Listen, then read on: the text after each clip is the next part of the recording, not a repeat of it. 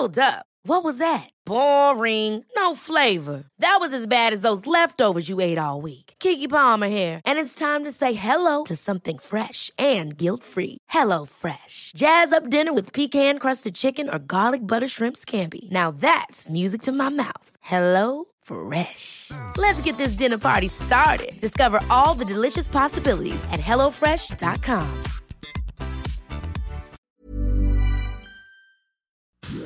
Inicia las noticias de la tarde con Jesús Martín Mendoza en Heraldo Radio.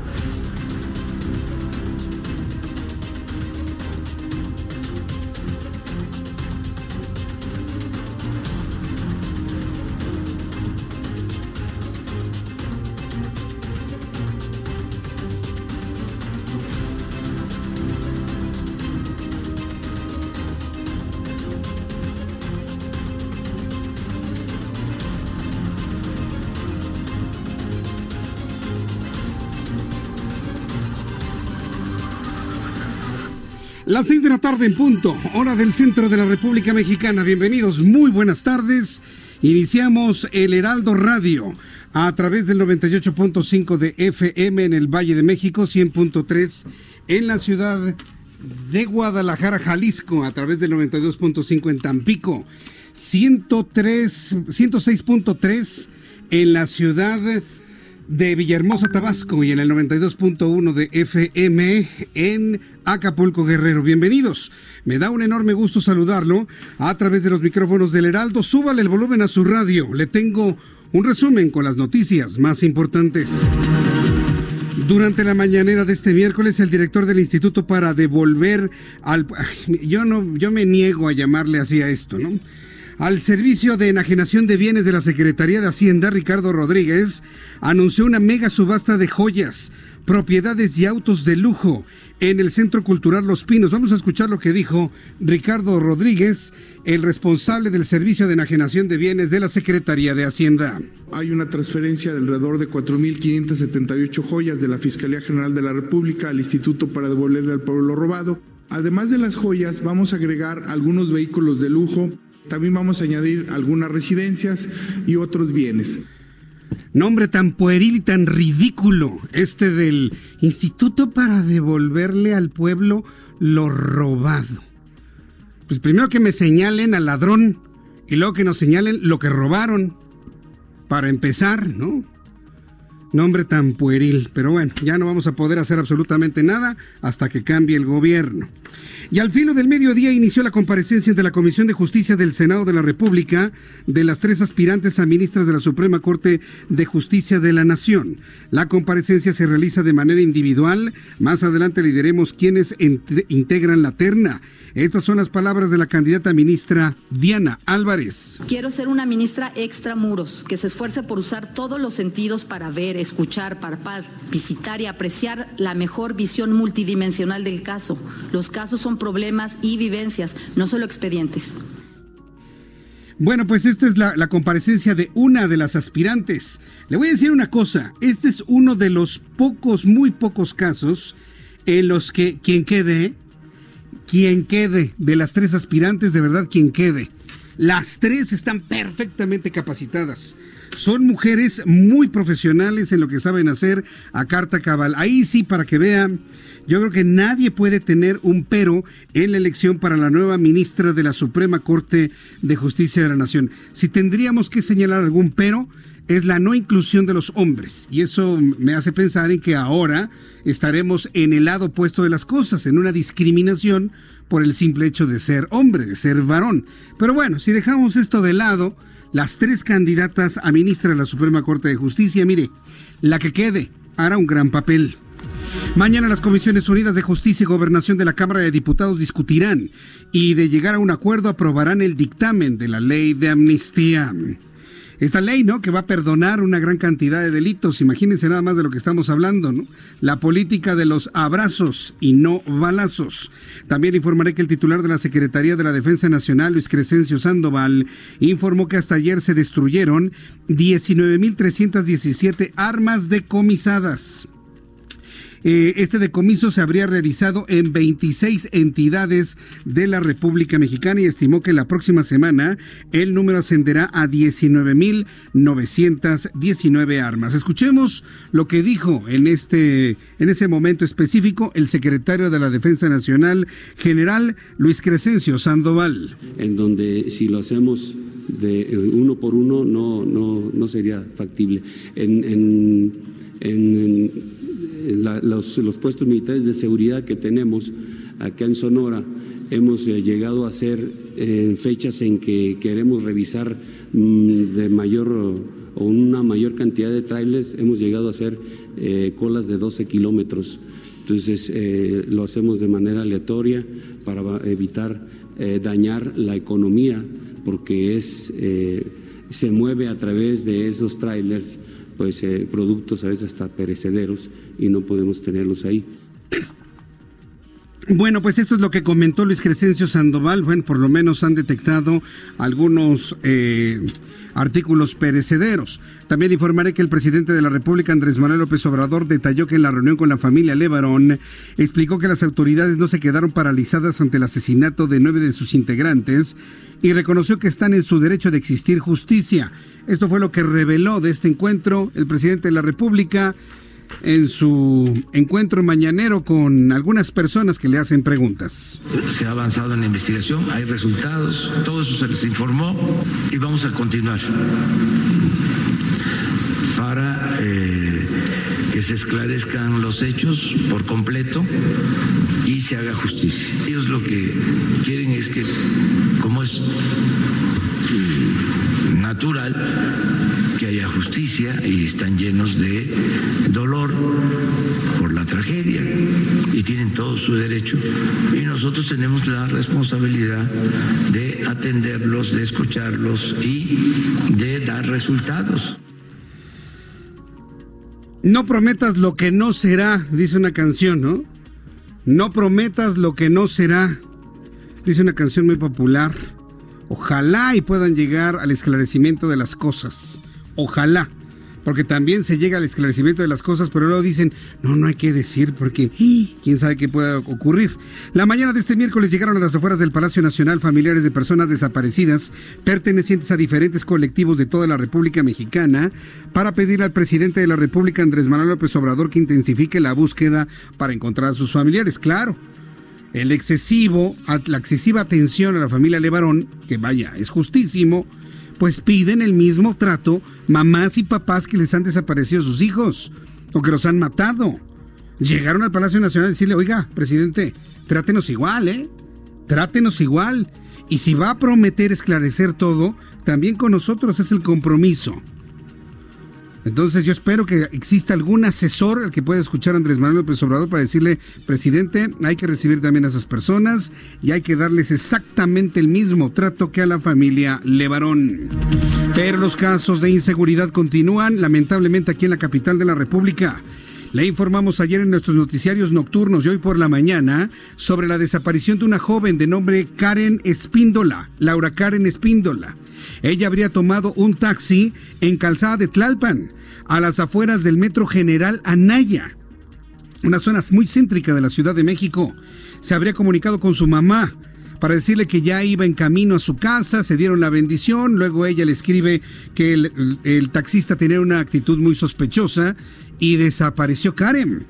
Desapareció su comunicación todo absolutamente desde las 9 de la noche de ayer.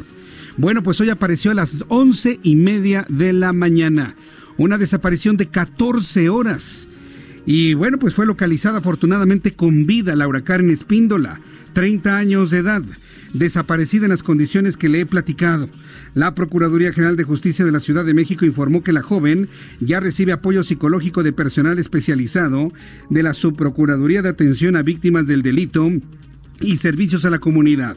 Por supuesto, el llamado ha sido muy intenso por parte de grupos feministas, de grupos femeninos, de grupos de todo tipo, no necesariamente femeninos y también masculinos que han hecho un llamado, primero, a denunciar a todos aquellos taxistas que estén cometiendo este tipo de prácticas. Pero le voy a decir cuál es el problema que en este momento hay sobre el caso de Karen Espíndola. Que como ni la Procuraduría ni la familia han explicado a la opinión pública lo ocurrido, tomando en cuenta que fue un caso profundamente, profusamente eh, mediático y que fue muy comentado y que fue muy compartido y que prácticamente todo el país estaba en vilo para conocer el destino de Karen Espíndola. Hasta este momento no tenemos idea de lo que pasó. Y esto ha generado una gran cantidad de especulaciones de lo que en realidad le pasó a Karen. Yo no me voy a centrar en las especulaciones de lo que le ocurrió a Karen. Lo único es pedir a la Procuraduría, creo que la opinión pública merece una explicación de saber qué fue lo que ocurrió. ¿Por qué? Porque si está involucrada una banda, si está involucrado un taxista, si hay un grupo de personas que están cometiendo estos ilícitos, la gente tiene que prevenirse. Entonces, el caso fue tan compartido en las redes sociales que la opinión pública merece una explicación de lo que verdaderamente ocurrió y no quedarnos con las especulaciones de un caso fabricado, ya se imaginará por qué. Y, le digo, la idea no es caer en estas especulaciones, sino pedir a la Procuraduría, pedir a la familia, pues que nos digan finalmente qué es lo que ocurrió para que todos, hombres y mujeres, tomemos nuestras precauciones. El presidente de los Estados Unidos, Donald Trump, calificó de broma y desgracia el documento impulsado por los demócratas de su país para fundamentar su posible destitución o impeachment. Ya le platicaré de pero miren, Donald Trump no se preocupa. Sabe perfectamente bien que cada vez que se mencione su nombre es un punto más en su campaña para reelegirse a la Casa Blanca en un segundo periodo como presidente de Estados Unidos. La Fiscalía General del Estado de Tabasco logró ubicar en Quintana Roo a un sujeto acusado de feminicidio por hechos registrados hace dos años, en 2017, en el municipio de Centro, por lo que la colaboración con las autoridades de esa entidad se efectuó el aseguramiento en Tulum. Por otra parte, se disparó el robo a comercio en Tamaulipas. De acuerdo con cifras de seguridad pública en este año, en comparación con 2018, mientras que los municipios de Tampico y Altamira destacaron por la alza notable en la incidencia y denuncias interpuestas. Noticias desde Guadalajara, Jalisco. Por ingresar a un motel con niñas de entre 3 y 14 años de edad, cinco sujetos fueron detenidos por elementos de la unidad especializada en delitos cometidos en agravio de niños y adolescentes de la Fiscalía del Estado. De acuerdo con la información oficial, al revisar las habitaciones se localizaron a cuatro menores. Tres de ellas estaban en compañía de un adulto, cada una en, un, en cada habitación. Vamos a continuar con la información aquí en la capital de la República. Nuestros compañeros reporteros urbanos, periodistas especializados en información de ciudad, le indican a usted por dónde sí y por dónde no debe circular. Alan Rodríguez, adelante, te escuchamos. Buenas tardes.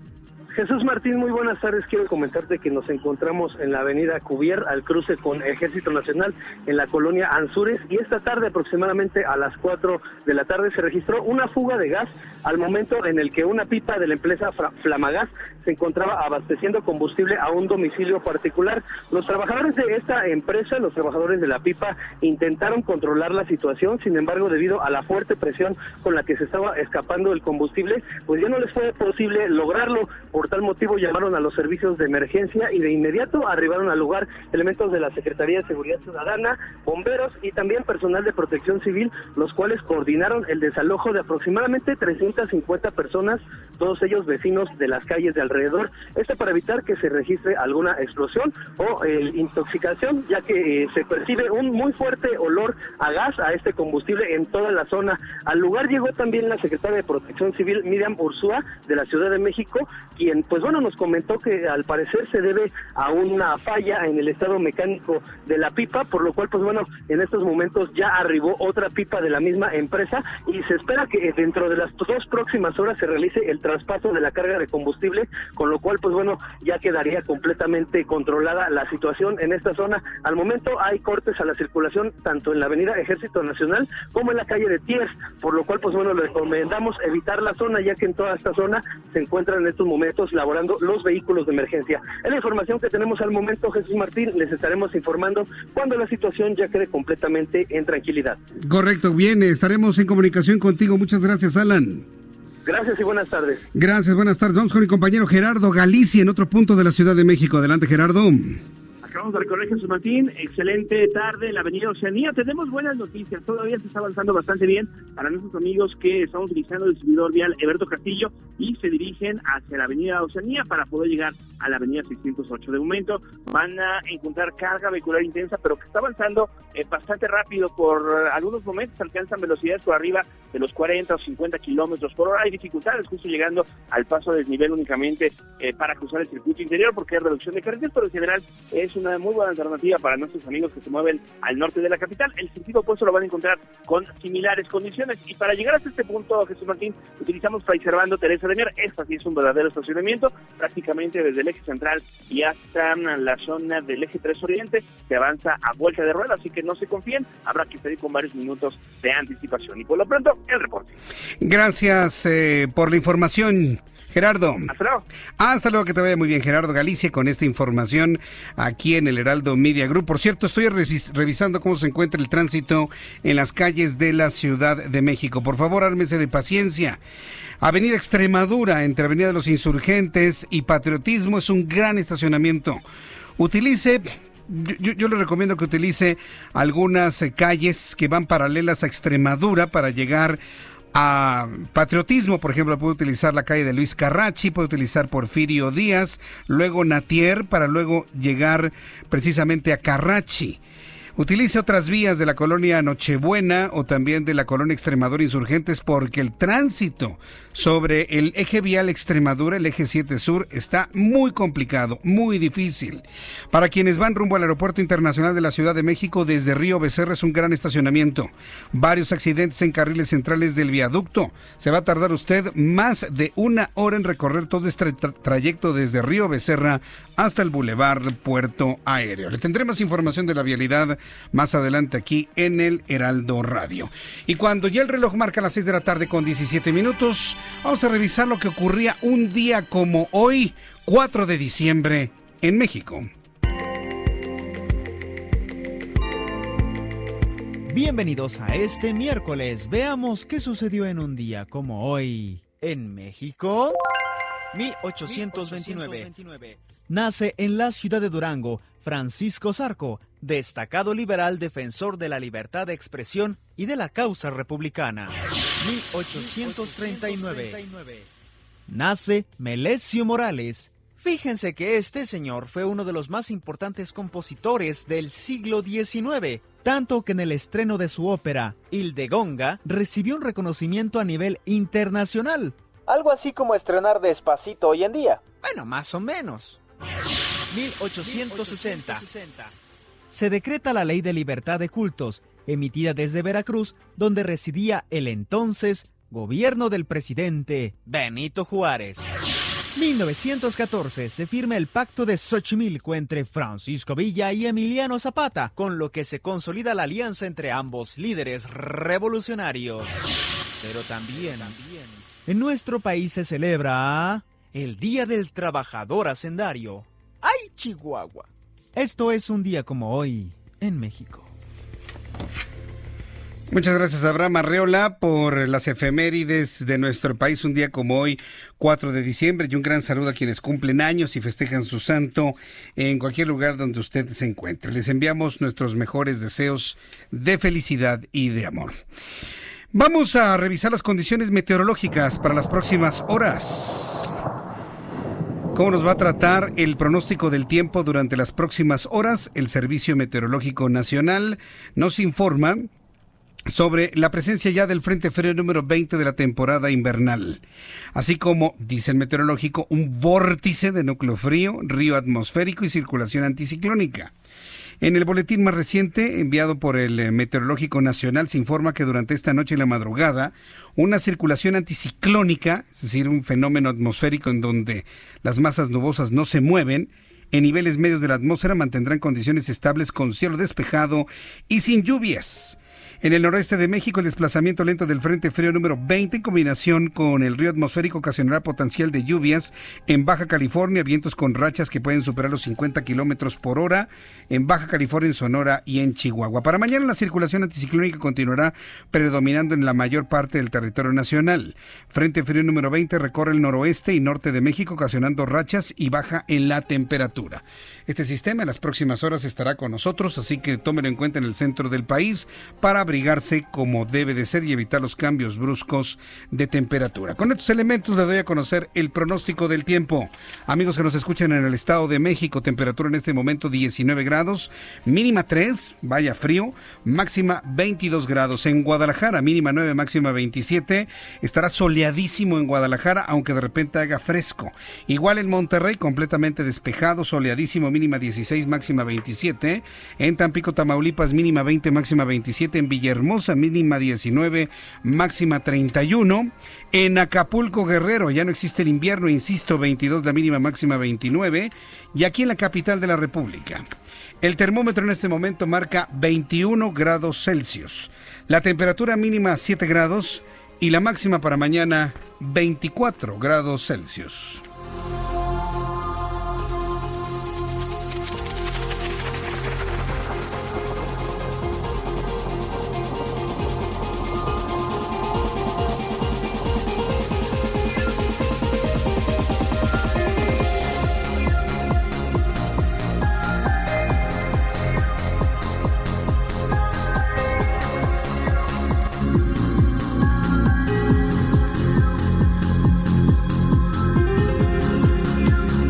6 de la tarde con 21, las 6 de la tarde con 21. Escuche usted El Heraldo Radio. Esta es la nueva estación de las noticias.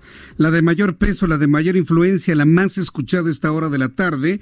Y estamos ahora en el 98.5 de FM. Tres números que usted debe aprenderse y comentarlo a quien conozca. 98.5. 98 cinco de FM, el 98.5, es la estación de las noticias del Heraldo Media Group. Gracias por estar siempre con nosotros y yo soy Jesús Martín Mendoza, como siempre a esta hora de la tarde desde hace muchos años, acompañándole con la información.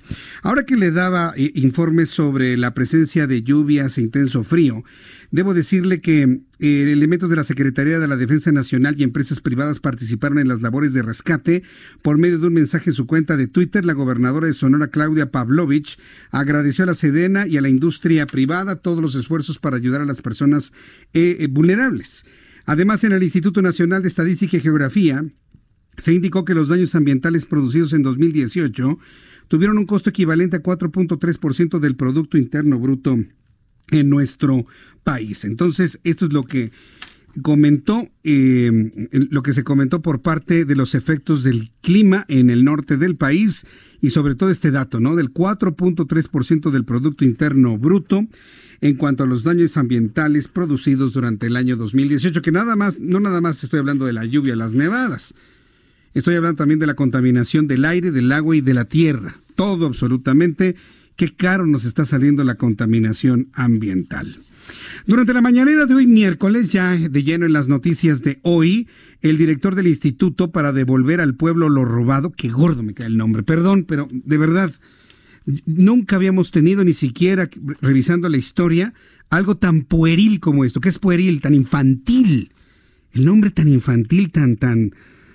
Bueno, Ricardo Rodríguez, pobre. Yo la verdad lamento lo que tiene que pasar Ricardo Rodríguez, pero pues si se enoja y dice que no, se le enoja el presidente, se queda sin chamba.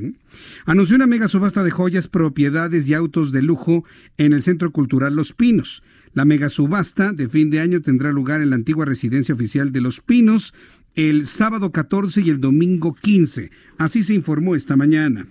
Esta subasta se va a llevar a cabo en Los Pinos 14 y 15 de diciembre. Los fondos van a destinarse a eh, el camino de la Yesca. El otro camino que se va a hacer con recursos de esta subasta es un camino a un municipio que se llama Atarjea, en Guanajuato. El propósito es que todos los fondos que se obtengan nos permitan ayudar a las comunidades más apartadas, más pobres de México. Esto fue lo que dijo el presidente de la República. Las joyas que estarán en venta comprenden anillos, aretes, brazaletes y collares de 18 a 14 quilates de oro blanco y amarillo. A ver, que nos explique a quién le robaron esto. ¿Se lo robaron? No. Normalmente la gente tiene sus joyas guardadas y si no las tiene en el Monte de Piedad, pero de que alguien se las haya robado, eso es una mentira redonda. ¿Y sabe por qué me enojo? Porque tengo que estar replicando ese tipo de cosas porque es información. Pero yo no puedo quedarme así, yo tengo que decir las cosas. Este, este, instituto tiene un nombre de burla. Es el Sistema de Enajenación de Bienes de la Secretaría de Hacienda. Enajenación de bienes, ¿bienes de quiénes? Pues del crimen organizado. Y el crimen organizado no le robó nada a nadie, vendieron un producto ilícito y producto de esa venta se compraron esas cosas. Ay. Pero mire, ya, ya, para qué hace uno, uno, uno corajes, ¿no? Ahí, ahí le hablaré de todo lo que recupere el instituto para devolver al pueblo lo robado. Sí, lo digo con sorna.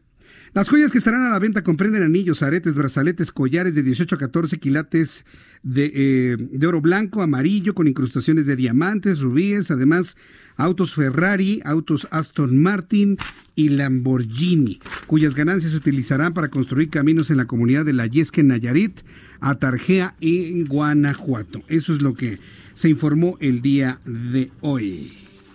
¿Quiere comprar eso? Sí sabía lo que dice, ¿no? De las joyas que se recompran. ¿Por qué cree que usted que en el Monte de Piedad y en el Luz Aviñón y en la Fundación Donde nunca se le venden las, las joyas? Porque existe en México la idea de que tienen las energías de las personas que las poseyeron. Incluso hay quienes dicen que tienen malas energías. Yo en lo personal no lo creo, pero es lo que de alguna manera permea en la idea de la gente. Así que si prevalece la cultura popular y la creencia popular, nada de eso se va a vender el siguiente fin de semana. Son las 6 de la tarde con 27 minutos hora del centro de la República Mexicana. Vamos a ir a los mensajes y regresaré enseguida. Varias personas me están preguntando si tenemos información sobre la localización de Karen Espíndola. Le tengo toda la información que tenemos en nuestras manos. Falta todavía una información más profunda y más precisa de qué fue lo que ocurrió con ella para evitar toda la serie de especulaciones que ya empezamos a leer en las redes sociales. Voy a los anuncios y de regreso le tengo esta y otras informaciones importantes del día de hoy y le invito para que me escriba a través de mi cuenta de Twitter arroba Jesús Martín MX y a través de mi canal de YouTube Jesús Martín MX. Ah, y por cierto, Todas las plataformas del Heraldo de México están a su servicio en Twitter, arroba el heraldo-mx, en Instagram, arroba heraldo de México, Facebook, el heraldo de México y en YouTube, el Heraldo de México. Voy a los anuncios y regresamos enseguida.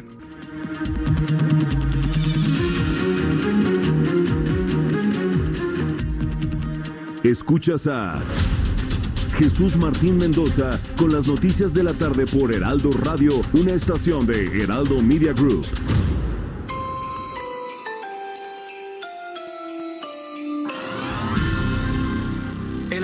Radio 98.5 con la H que suena y ahora también se escucha. Felices fiestas. Heraldo Radio, la H que sí suena y ahora también se escucha.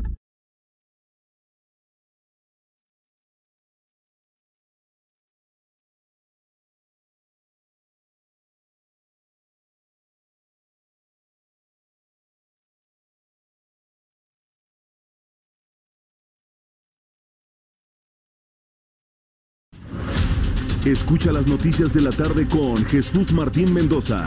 Regresamos.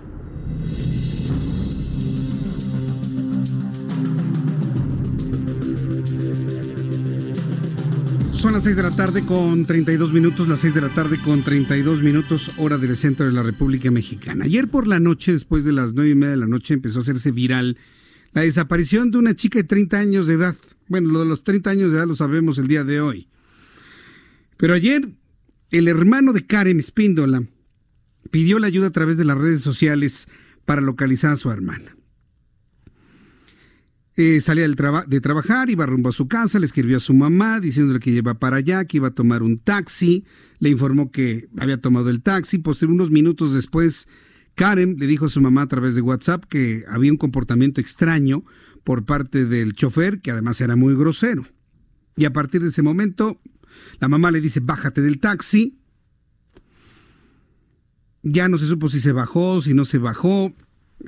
Hasta este momento un misterio. Desapareció Karen a las nueve de la noche y no se supo nada de ella, sino hasta las once y media de la mañana de hoy, que finalmente con base en un trabajo de inteligencia por parte de la Procuraduría y la Policía, dieron con su paradero y fue entregada a su familia. Pero vamos por partes. El día de hoy fue localizada con vida Laura Karen Espíndola, joven de 30 años de edad que había sido reportada como desaparecida después de abordar un taxi. Esto ocurrió en Calzada de Tlalpan, a la altura del Metro General Anaya. Daniel Espíndola, hermano de la joven, fue el primero en reportar a través de sus redes sociales que la joven ya se encontraba en su hogar. Sin embargo, refirió que su hermana no llegó en las mejores condiciones. ¿Qué quiso decir Daniel Espíndola sobre eso? El caso es que lo importante de todo esto, y eh, ante las historias que usted y yo conocemos en la Ciudad de México y en otras partes de la República Mexicana, se está considerando como un gran eh, un gran logro haberla encontrado con vida. Haberla, ya, lo demás es lo de menos, ¿no? La Procuraduría Capitalina señaló que la joven fue localizada gracias a los trabajos coordinados entre la policía y los sistemas de cámaras del C5 y posteriormente fue llevada a su domicilio por personal de la Policía de Investigación. Sobre este y otros casos que han surgido en las redes sociales donde se denuncia la violencia contra las mujeres, Claudia Sheinbaum, jefa de gobierno de la Ciudad de México, informó que su equipo de trabajo se encuentran trabajando sobre este y otros temas. Vamos a escuchar lo que dijo hoy la jefa de gobierno a propósito de este y otros casos. Desde el momento en que se supo, hay un equipo especial en el gobierno de la ciudad que está en la Subsecretaría de Inteligencia de la Secretaría de Seguridad Ciudadana, que detecta estos casos que aun cuando no están denunciados se presentan en redes sociales. Desde ese momento se tomó conocimiento y el gobierno pues desplegó todo lo que tiene que desplegar en estos casos, está haciendo toda la investigación. No quisiéramos dar más información eh, por protección de la víctima, eh, pero se están haciendo todas las investigaciones. No podemos eh, pues decirles mucho más, pero sí que sepa la ciudadanía que estamos trabajando en este caso como otros casos que se presentan en la ciudad de este tipo que a veces no se dan a conocer porque aparece la víctima muy pronto, eh, pero se está trabajando con todos los instrumentos que tenemos en nuestras manos para poder eh, informarles en su momento. Entonces, eh, pues que sepan eso y que yo estoy pues pendiente personalmente sobre este caso, como algunos otros casos de este tipo que están en la ciudad. Bueno, pues esto es lo que comentó la jefa de gobierno. Evidentemente el, el caso ha sido está muy eh, pues, enredado en algunos, en algunos, porque faltan piezas en el rompecabezas. Así, para entenderlo de esa manera, sí, la parte central está ya conformada, pero faltan piezas en este rompecabezas.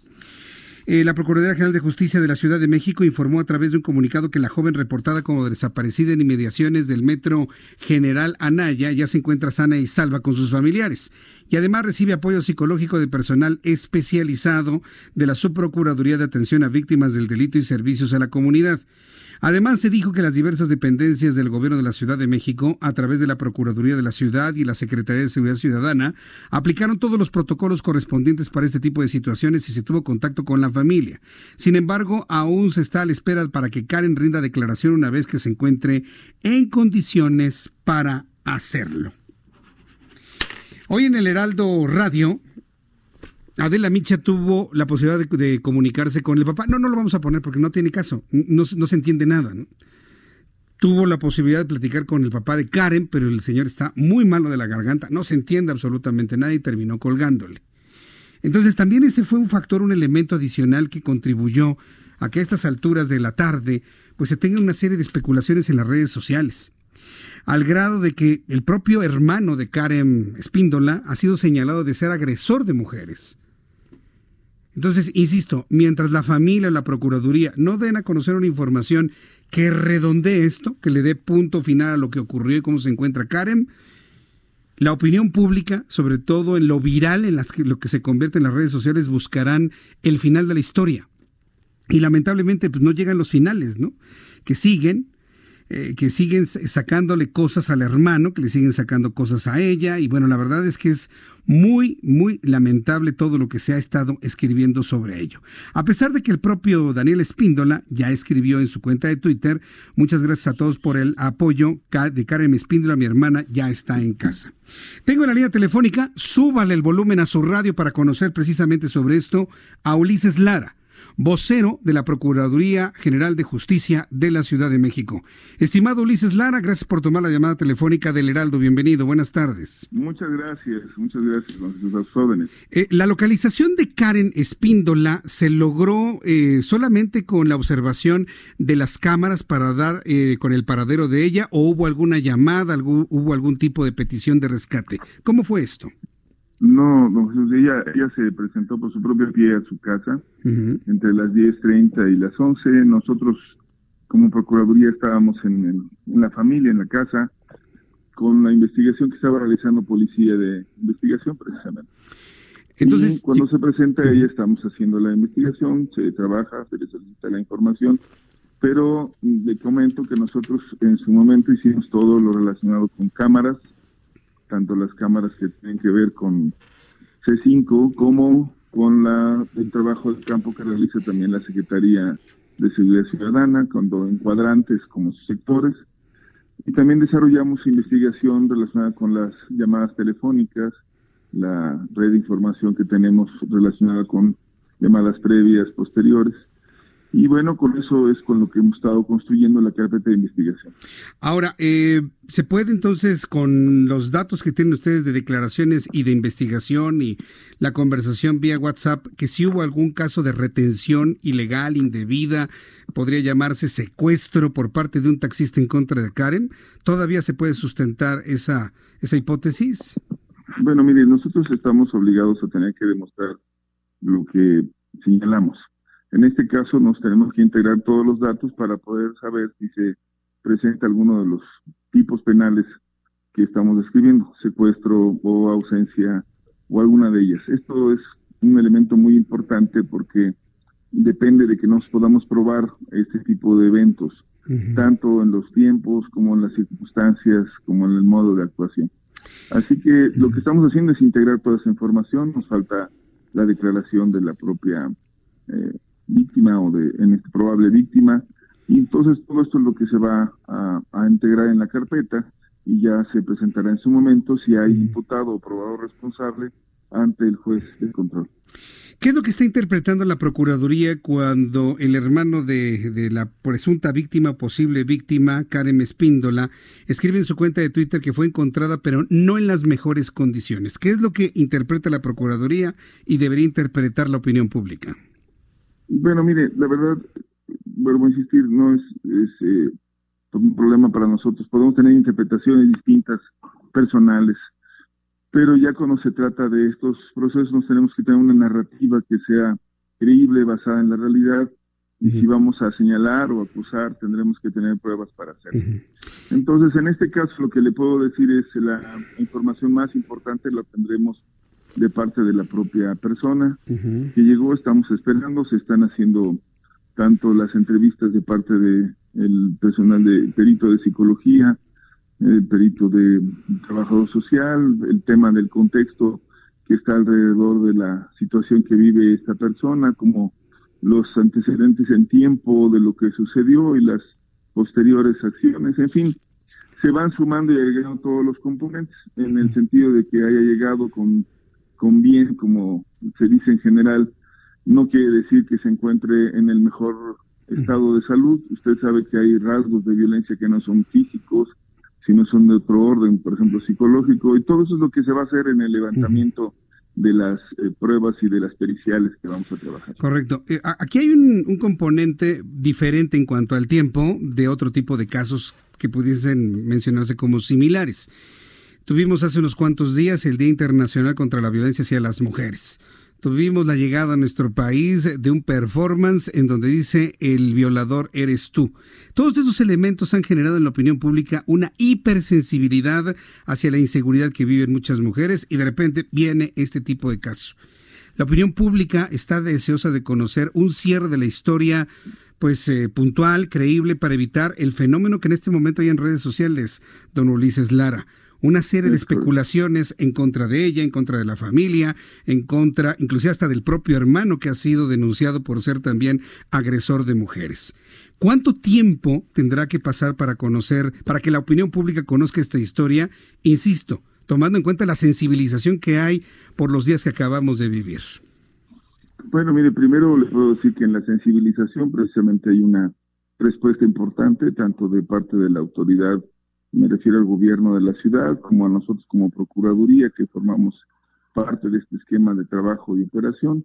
Estamos en la idea, creo, muy puntual de atender todo esto con perspectiva de género, que sería una respuesta al tema. Y en esa misma perspectiva tendremos que cuidar mucho no lesionar o, o generar alguna expresión que revictimice a las personas. Yo le pediría en ese mismo sentido, y siendo en esa sensibilidad, que vamos a trabajar con toda la prontitud para tener los elementos suficientes que nos permitan decir esta es la historia, esta es la narrativa del hecho, pero sin que afecte tanto a las personas en su vida como en su dignidad.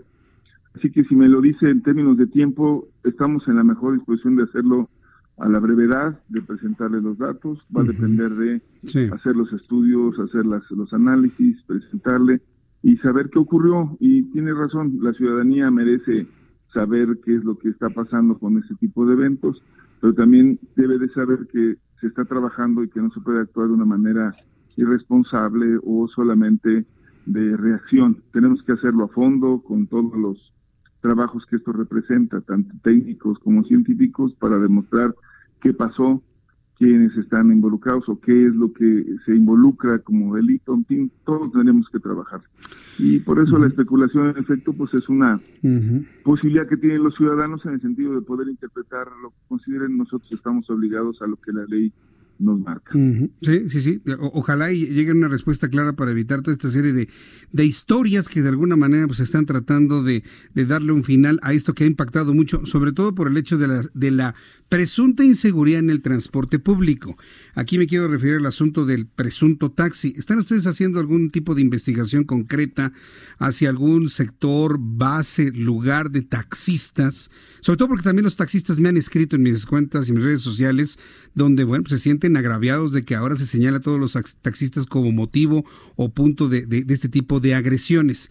¿Hay una investigación hacia alguien en particular que maneje un transporte de pasajeros? no, hay una condición muy importante aquí, usted lo acaba de señalar. Eh, hay diferentes hoy formas de, prestación de este servicio de transporte individual. Tenemos a los de, que son de sitio, a los que son tradicionales de libres, pero también tenemos plataformas, tenemos esquemas. No podemos decir que porque sea el transporte el instrumento de una comisión de un delito, todos los que estén relacionados con ese transporte están relacionados con algún tipo de delito.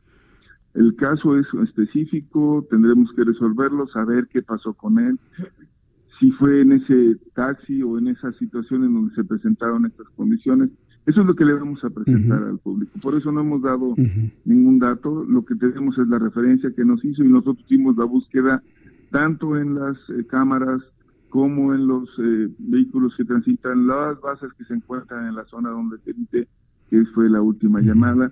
Y todo eso es lo que se va integrando en la investigación, teniendo ya claro, diremos, si fue en esta circunstancia, evidentemente dentro del debido proceso y una vez ya resuelto informaremos lo que corresponde, pero no quisiéramos generalizar de ninguna manera ni a todos los taxistas ni todo el transporte, sí se han cometido delitos en diferentes ámbitos, en diferentes lugares, pero también usted estará de acuerdo conmigo, son muchos más los que circulan prestando ese servicio en toda la ciudad, están trabajando de los que se están cometiendo delitos dentro de ellos. hay que ser prudentes, hay que ser responsables, hay que señalar, lo que se pueda comprobar y esa es la tarea en la que estamos abocados. Esa es la preocupación de la gran mayoría de taxistas que realizan su trabajo de una manera muy honesta, transparente, tranquila y dando siempre un buen servicio.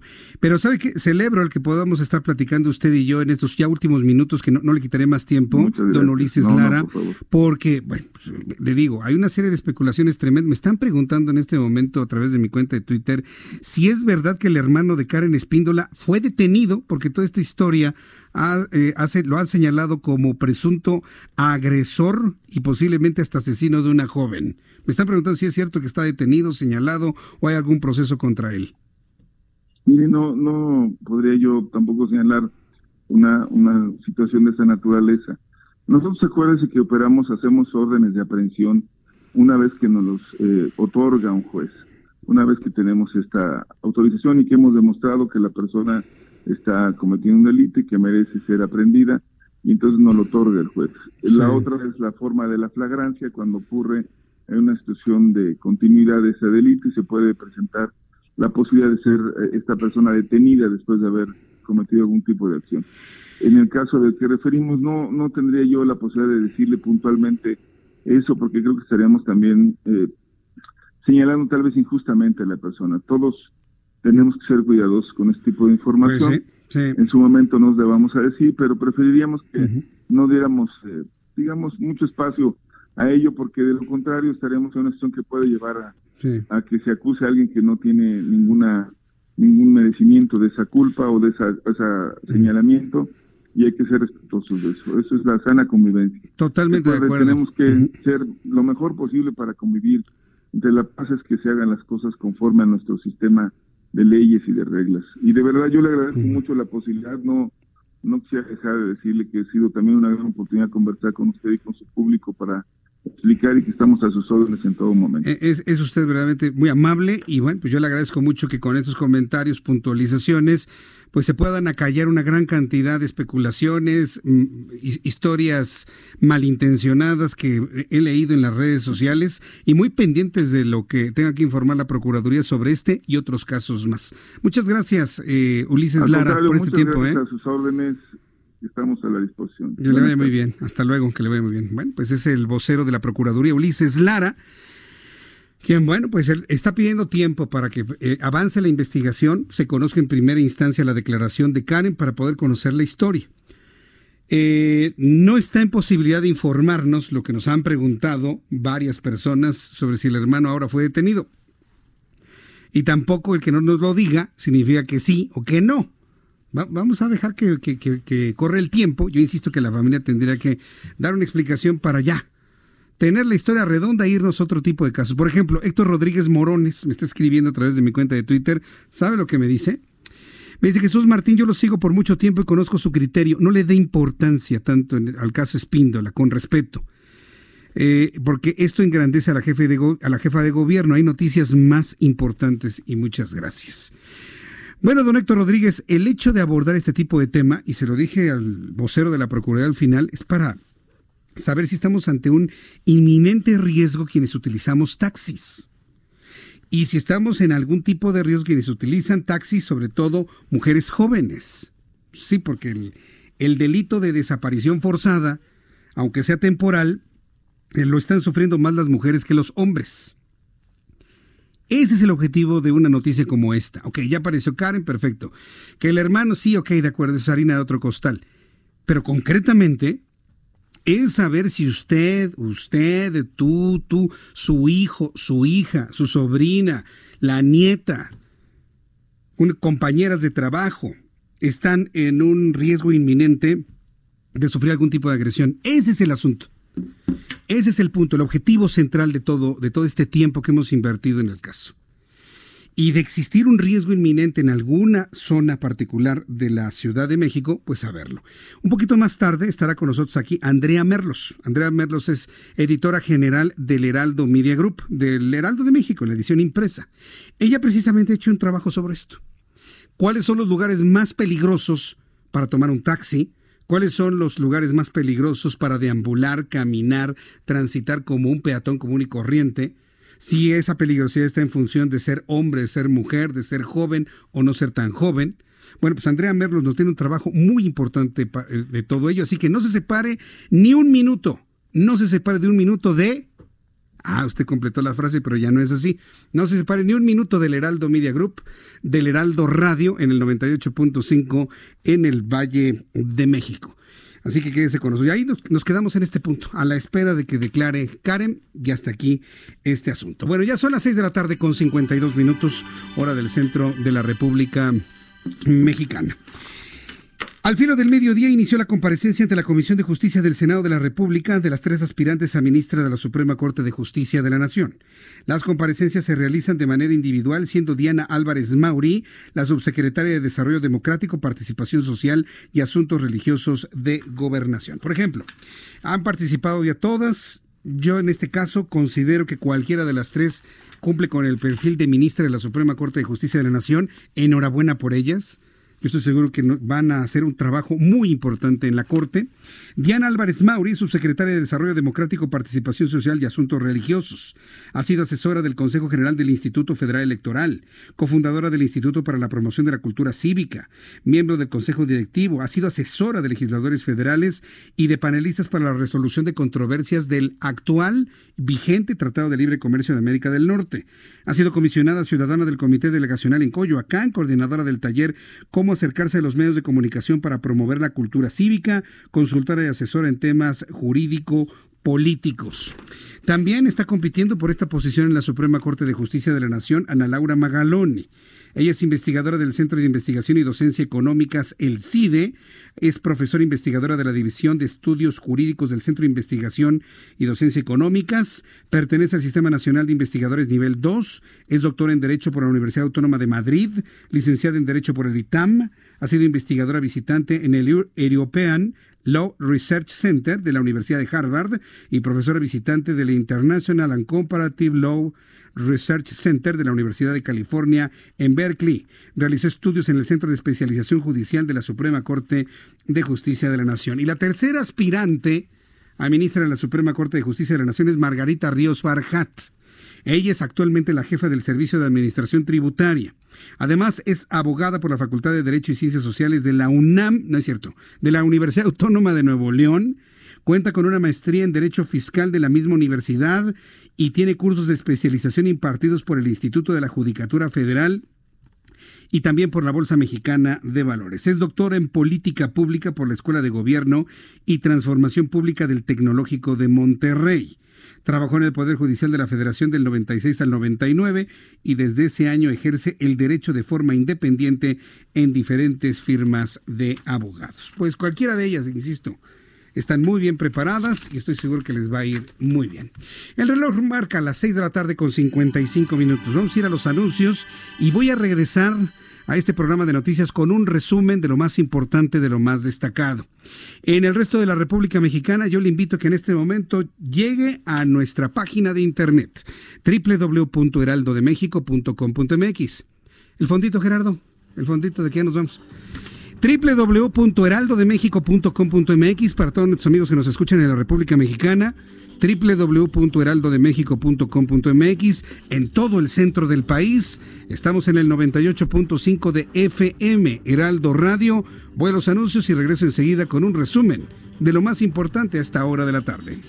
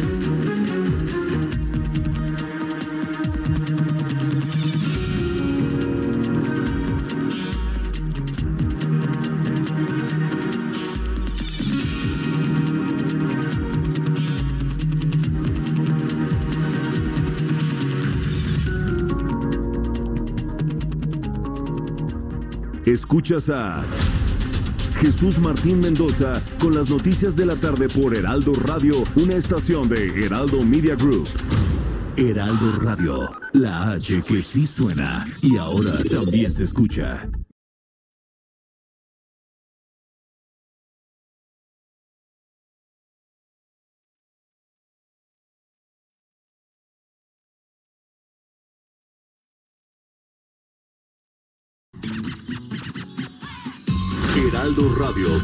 98.5 FM, una estación de Heraldo Media Group, transmitiendo desde Avenida Insurgente Sur 1271, Torre Carrachi, con 100.000 watts de potencia radiada. Escucha las noticias de la tarde con Jesús Martín Mendoza. Regresamos.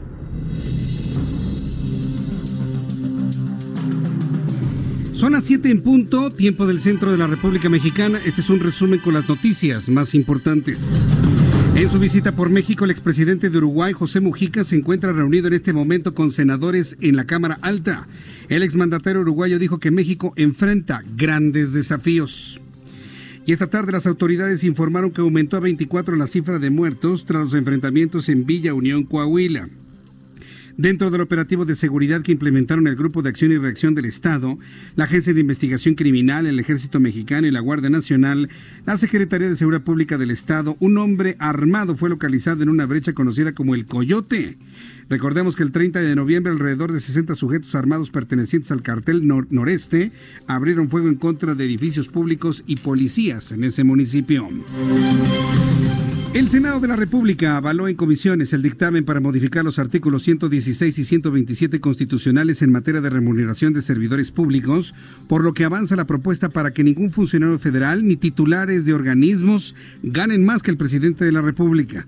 El dictamen aprobado por la Comisión de Puntos Constitucionales y Estudios Legislativos precisa que ningún funcionario público federal, ninguno estatal o municipal, así como órganos y eh, organismos autónomos tendrán una remuneración mayor, mayor a la que establece para el Ejecutivo Federal. ¿Y qué tal para los asilados extranjeros? Evo Morales gana 189 mil en su primer mes. Y por el presunto desvío de recursos públicos en el caso conocido como la estafa maestra, la sección instructora de la Cámara de Diputados inició el análisis de la ruta del proceso de juicio político contra Rosario Robles Berlanga. Juan Manuel Márquez, la leyenda mexicana del boxeo, fue elegido junto con Shane Mosley y Christine Martin para el Salón de la Fama del Boxeo, reconocido por sus dotes de contragolpeador. Márquez es recordado por una serie de cuatro combates con Manny Pacquiao, luego de un empate y dos derrotas en las primeras peleas. Son las noticias en resumen. Le invito para que siga con nosotros. Soy Jesús Martín Mendoza.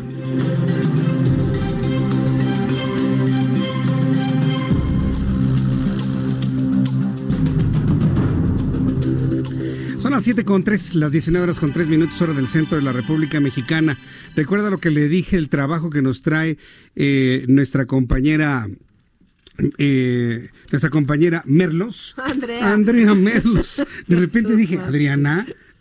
Andrea Merlos, bueno, en un ratito voy con Andrea, ya está aquí en el estudio, pero antes voy con mi compañero Alan Rodríguez, quien nos tiene más información de la vialidad. Adelante, ¿cómo estás? Jesús Martín, muy buenas tardes quiero informarle cómo se encuentra el tránsito en la zona de la colonia Anzures. Y es que tenemos varios cortes a la circulación debido al incidente de la fuga de gas de una pipa en la calle de Cubier. Al momento ya se restringió totalmente la circulación en la avenida Tier desde el cruce con la calle Levinich, por lo cual funciona como alternativa la avenida Mariano Escobedo para aquellos que desean dirigirse hacia el circuito interior. En la avenida Ejército Nacional también tenemos reducción de carriles por las maniobras de los servicios de emergencia, en el sentido que se dirige también hacia el circuito interior. Esta avenida no hay corte a la circulación, pero sí, como le repito, hay reducción de carriles, por lo que el avance esta vuelta de rueda y los menos de dos kilómetros de distancia le tomarán al menos media hora para superar el punto crítico. La mejor alternativa para desplazarse en la zona es la calle Lago Alberto avenida Marina Nacional, que presentan mucho mejor avance. Por lo pronto, estamos esperando a que se complete el trasero de la carga de combustible para que la situación vuelva a la normalidad. Nos han informado que esta maniobra aproximadamente se encuentra en un 50% y podría ser aproximadamente hasta las 8 de la noche cuando la situación ya retorne a su normalidad. Correcto, gracias por la información, Alan. Estamos pendientes, Jesús Martín, para actualizar la información. Nos escuchamos al ratito. Muchas gracias en una actualización futura. Gracias, Alan Rodríguez. Y vamos con Gerardo Galicia, quien nos tiene más información. ¿Dónde te ubicas, Gerardo? Adelante justo un costado del Aeropuerto Internacional de la Ciudad de México, Jesús Martín, y tenemos información para nuestros amigos que utilizan el circuito bicentenario. Lo van a encontrar con un avance complicado ya, bastante lento. Dejan atrás la zona del viaducto, pasan eh, por Zaragoza, el eje 1 norte, es casi vuelta de rueda. La velocidad promedio o la velocidad máxima está alcanzando los 20, 25 kilómetros por hora. No se confíen, salgan con varios minutos de anticipación si se dirigen sobre el circuito bicentenario hacia la zona de la Avenida Oceanía o bien la Avenida 608. Y el sentido opuesto presenta similares condiciones. Una vez que se deja atrás la terminal número uno del Aeropuerto Internacional de la Ciudad de México, comienzan los problemas para transitar. Carriles centrales y laterales están completamente saturados de autos y eso ocurre prácticamente hasta el viaducto. Tenemos reducción a solo dos carriles. Ya pasando el viaducto, el avance mejora notablemente si se dirigen al sur de la capital. Y por lo pronto, Jesús Martín, el reporte. Muchas gracias por la información, Gerardo. Hasta luego. Hasta luego, que te vaya muy bien. Con nuestros compañeros reporteros urbanos estaremos dándole una actualización de estas condiciones vehiculares a esta hora de la tarde, ya prácticamente la noche. Hoy aquí en el estudio, ya le escuchó, Andrea Merlos, nuestra editora general del Heraldo de México. Mi querida Andrea, bienvenida. Muy buenas tardes. Hola, buenas tardes a todos, Jesús Martín. Buenas tardes, noches, porque ya está bien oscuro a esta hora de la tarde. Pero se oscurece desde las cinco y, media, algo así. Sí, ¿verdad? Oye, ¿qué tal lo de Karen? ¿Cómo te ha impactado? ¿Cómo ha impactado a toda la opinión pública el asunto de Karen? Así es, y cómo ha generado eh, un tema, eh, digamos que tan sensible, con tanta polémica, pero yo quiero enfocarme, Jesús Martín, y yo creo que tu auditorio va a coincidir con esto, en dos cosas positivas que, podemos lograr. Uno fue todo este tema de, de solidaridad y del movimiento en redes, que desde ayer la mamá, la familia inmediatamente, ¿no? Este, todo mundo... Eh, retuiteando por, por Karen sin importarnos ninguna razón este alrededor de su desaparición. Lo que nos importaba es que estaba desaparecida.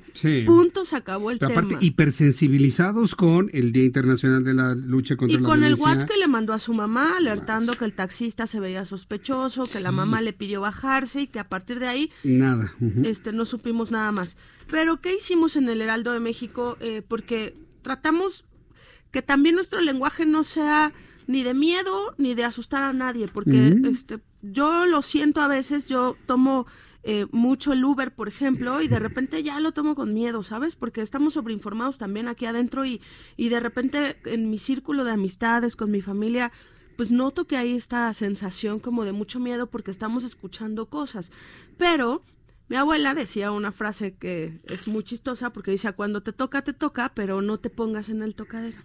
Y resulta que hay estadísticas, Jesús Martín. Cuando te toca, te toca, pero no te pongas en el tocadero. Hay que cuidarse, hay que prevenirse. Y si de repente ves que algo está raro, toma tus precauciones siempre, ¿no? No le dejes todo al, ay, que sea de Dios, pues, o sea, ayúdate tú también. Y hay estadísticas muy claras en torno al tema de inseguridad en la Ciudad de México y estadísticas aún más claras sobre el peligro o las denuncias que hay en torno a los taxis o, al, o no solo en el tema del taxi, de los taxis públicos, sino también de los taxis privados en ciertas colonias de la ciudad. Hay coincidencias. Las muy básicas en la delegación, en la alcaldía Cuauhtémoc, son la Roma y la Condesa.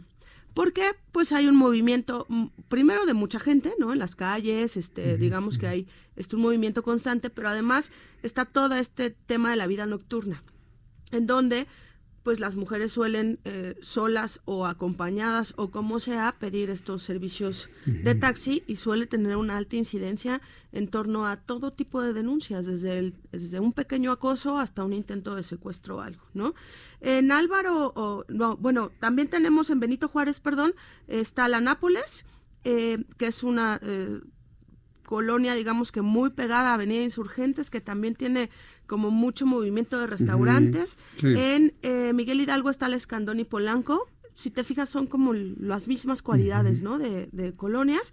Y en Álvaro Obregón están San Jerónimo y Santa Fe. Estas son las, las siete colonias que la estadística oficial determina como las zonas más peligrosas. Oye, ¿no, te aparece la colonia del Valle Narvarte? Sobre todo por la cantidad de robos, asaltos y cosas que pasan ahí. No, por eso te digo que lo, fantástico a veces de, la estadística es eso, que puedes ubicar cualquier tipo de cifra, ¿no? Y podemos tener otro tipo de, delitos, digamos, en la del Valle Narvarte, que sí, los hay, pero específicamente en las denuncias que hay de mujeres sobre eh, el uso de transporte público o privado, porque ahí están todas las marcas eh, privadas y por, por aplicaciones en celular, son estas siete colonias. Y a esto vamos a sumar, eh, Jesús Martín, que los chilangos nos movimos muy bien con el tema de Karen, bueno, los chilangos y en todo el país, la verdad, pero hoy para que para la gente que está un poco escéptica, ¿no? De qué pasó ahí, que está raro y que empiezan a hacer preguntas fuera de lugar, pues nada más les quiero decir que hoy encontraron a una mujer encajuelada en Tijuana, hoy encontraron a otra mujer encajuelada en el Estado de México, ayer en Guanajuato encontraron a una chava de 19 años, Ana Citlali, que también fue violada, que fue desfigurada completamente y que la aventaron en Guanajuato, ¿no? Entonces, esto es un tema de todos los días, es un tema muy grave, mucho más grave de lo que de lo que estamos viendo los que tenemos la fortuna de no padecer este tipo de violencias y por eso es importante sensibilizarnos y apostar, porque si alguien está desaparecido en, en el mecanismo y en las características que sea, Jesús Martín, todos ayudemos. Si empezamos a ser tan o, si empezamos a ser empáticos con, con, la agonía de una familia, con la preocupación de la sociedad alrededor, vamos a estar del otro lado con las denuncias. Pero fíjate, eh, hablas tú de algo que me parece que es central en todo esto. Hay una gran empatía y una gran colaboración en redes sociales de cuando desaparece alguien, inclusive menores de edad, todos nos damos a la tarea de retuitear, de buscar, de preguntar y demás, en un fenómeno que en una sociedad apática para otro tipo de cosas es un gran valor. Pero si historias como la de Karen no se resuelven de una manera clara, certera y demás, corremos el riesgo de que se pierda esa empatía. Porque hoy, ¿qué es lo que estamos viendo? Soluciones al caso este, de manera especulativa.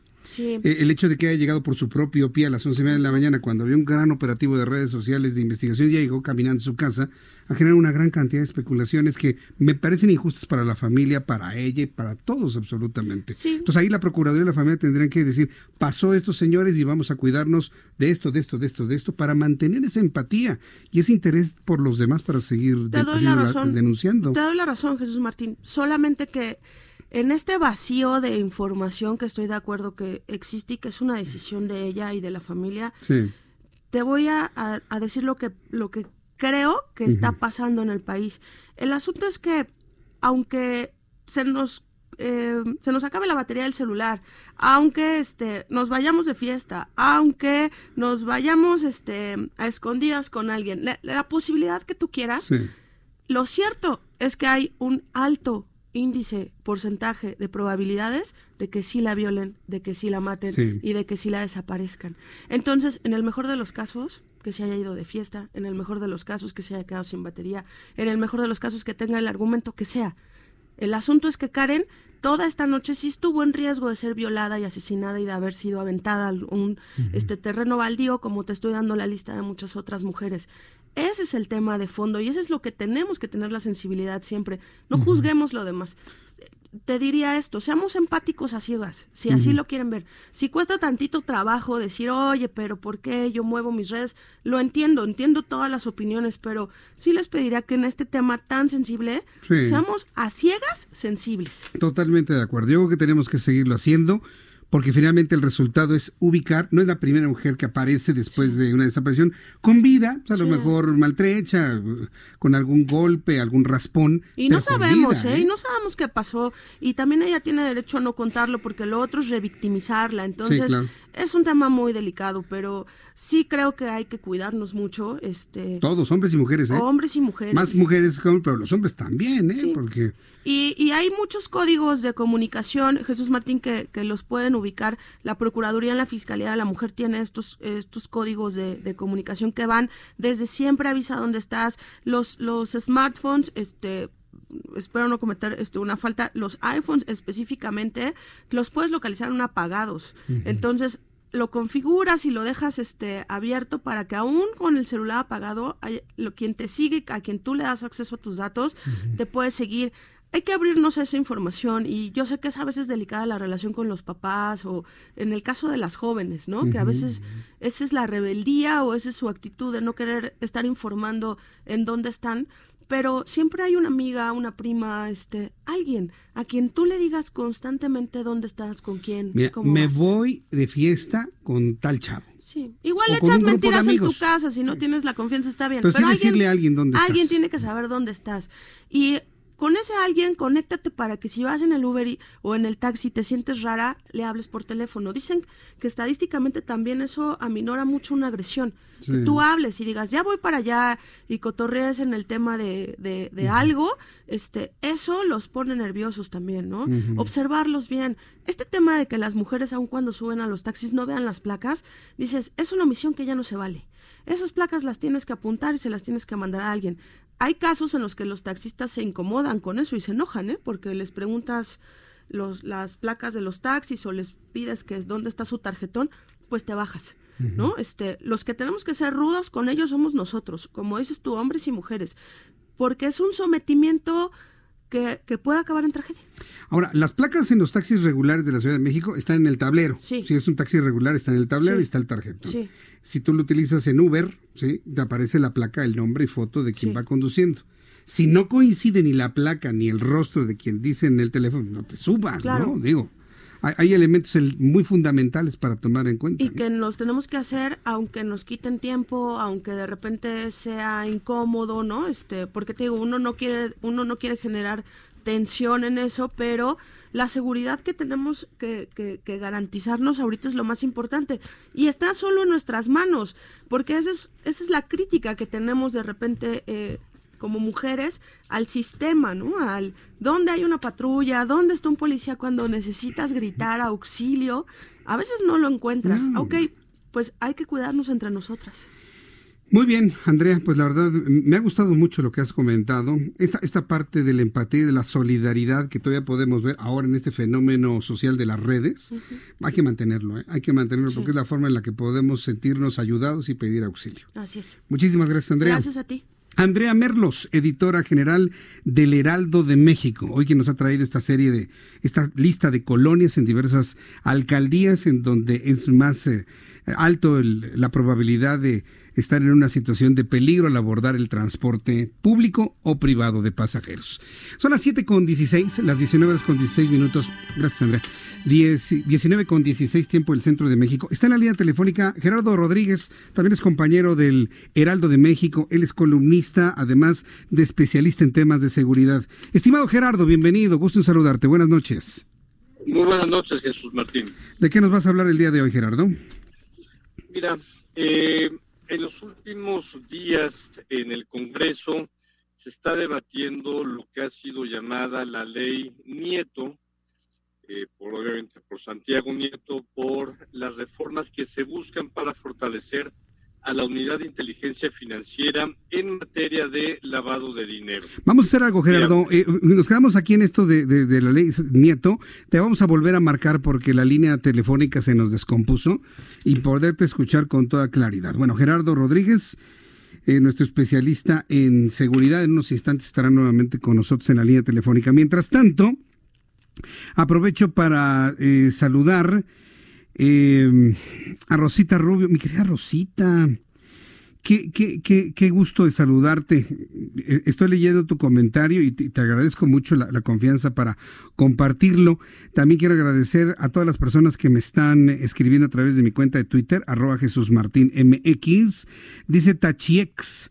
Dice Jesús Martín, si es Vasco de Quiroga no es falta de agua, es porque han, eh, reparado un tubo. Ah, del problema de, de falta de agua que ha denunciado Elsa GW.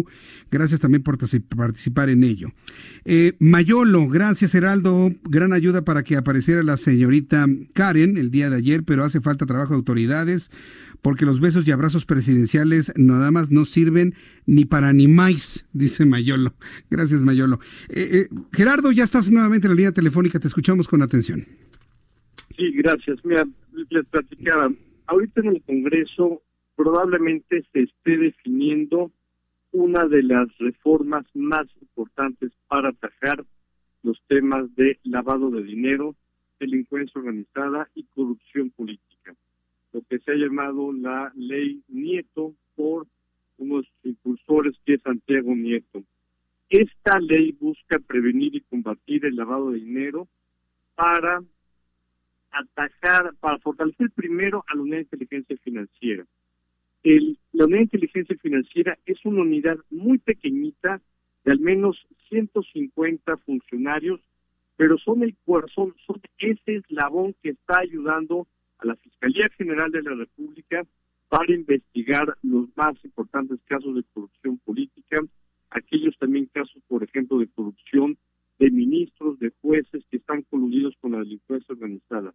Mira, son un par de reformas a leyes que son críticas, a la ley de instituciones de crédito, a la ley federal de operaciones con recursos de procedencia ilícita, y estas dos leyes necesitan ser fortalecidas para que la unidad pueda hacer su trabajo. Mira, eh, la Secretaría de Hacienda tiene a su cargo esta unidad que trabaja sobre todo con el sistema financiero, con los bancos mexicanos. Y en ese sentido es muy importante, por ejemplo, que se pueda definir quiénes son los beneficiarios finales de transferencias eh, electrónicas, por ejemplo. Ese no es un tema solamente de recaudación fiscal. Se necesita saber que cuando hay transferencias, por ejemplo, eh, financieras, y hay casos de corrupción o posible lavado de dinero por la delincuencia organizada, ¿quiénes son los beneficiarios finales? Sí hay una correlación también importante con el tema de la reforma sobre el tema de la extinción de dominio. Cuando se comprueba que los bienes, los usufructos de una actividad ilícita favorecen a un grupo delictivo, el Estado mexicano tiene que tener la capacidad, primero, de eh, congelamiento de estas cuentas y posteriormente también si es necesario incautar estos recursos para que no sigan siendo objeto de la delincuencia organizada.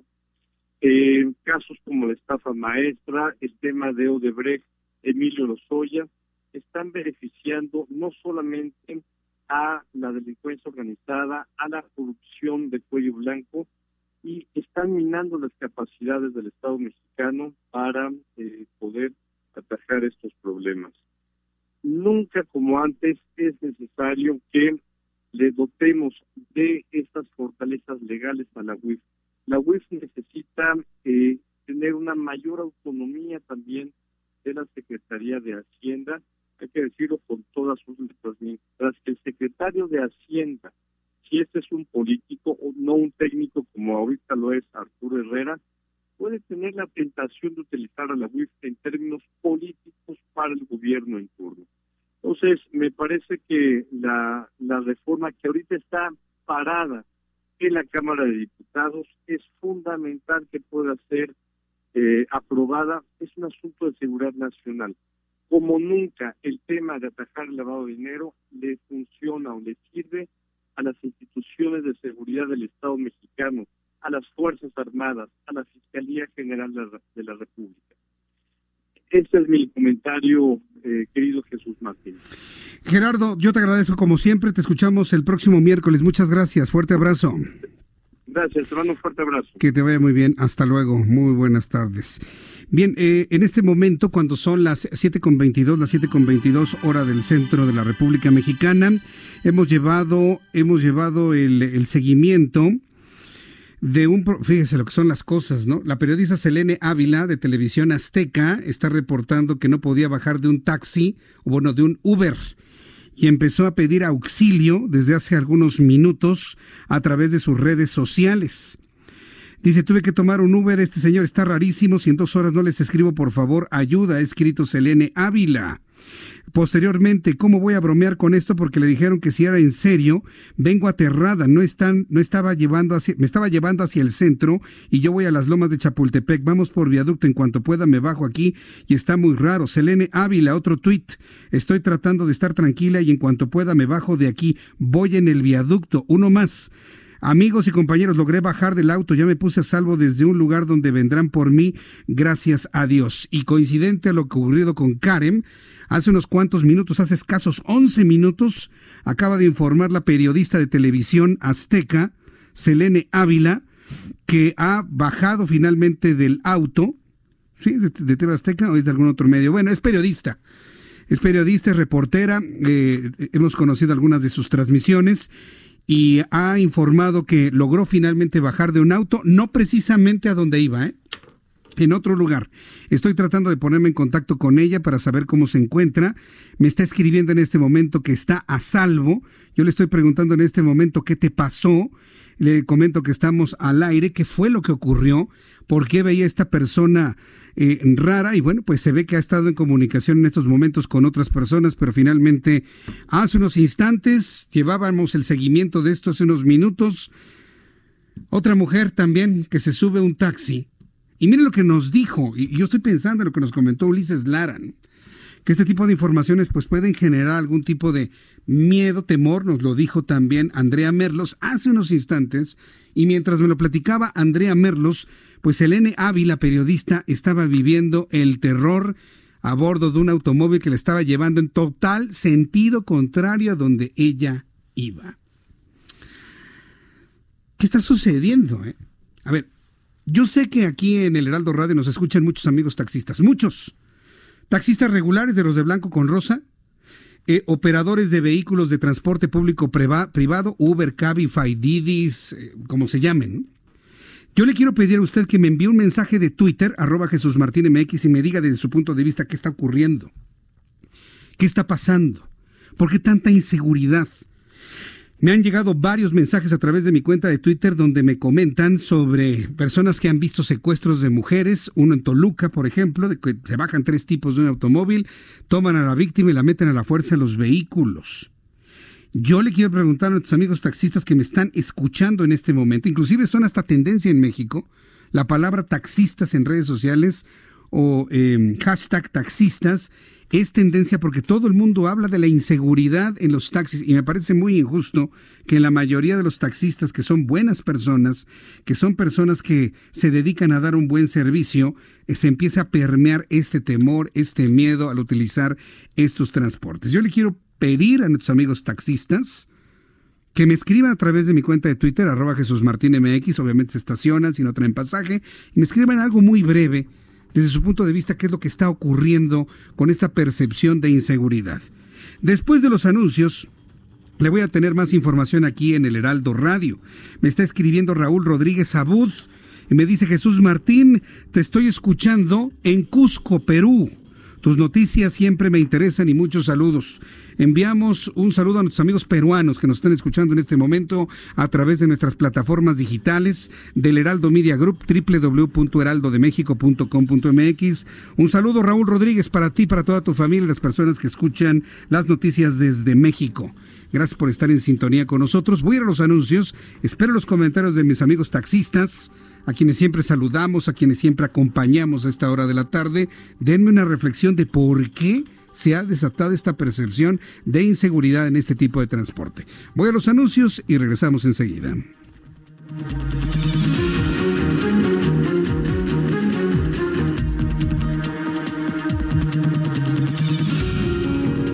Escuchas a Jesús Martín Mendoza con las noticias de la tarde por Heraldo Radio, una estación de Heraldo Media Group.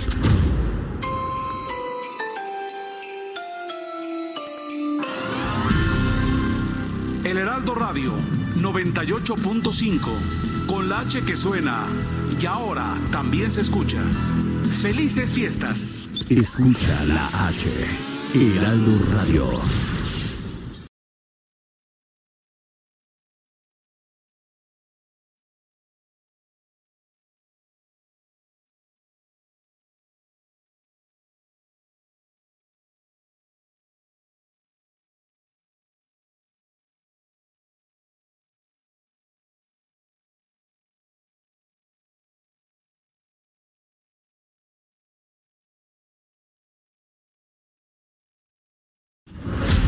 Escucha las noticias de la tarde con Jesús Martín Mendoza. Regresamos.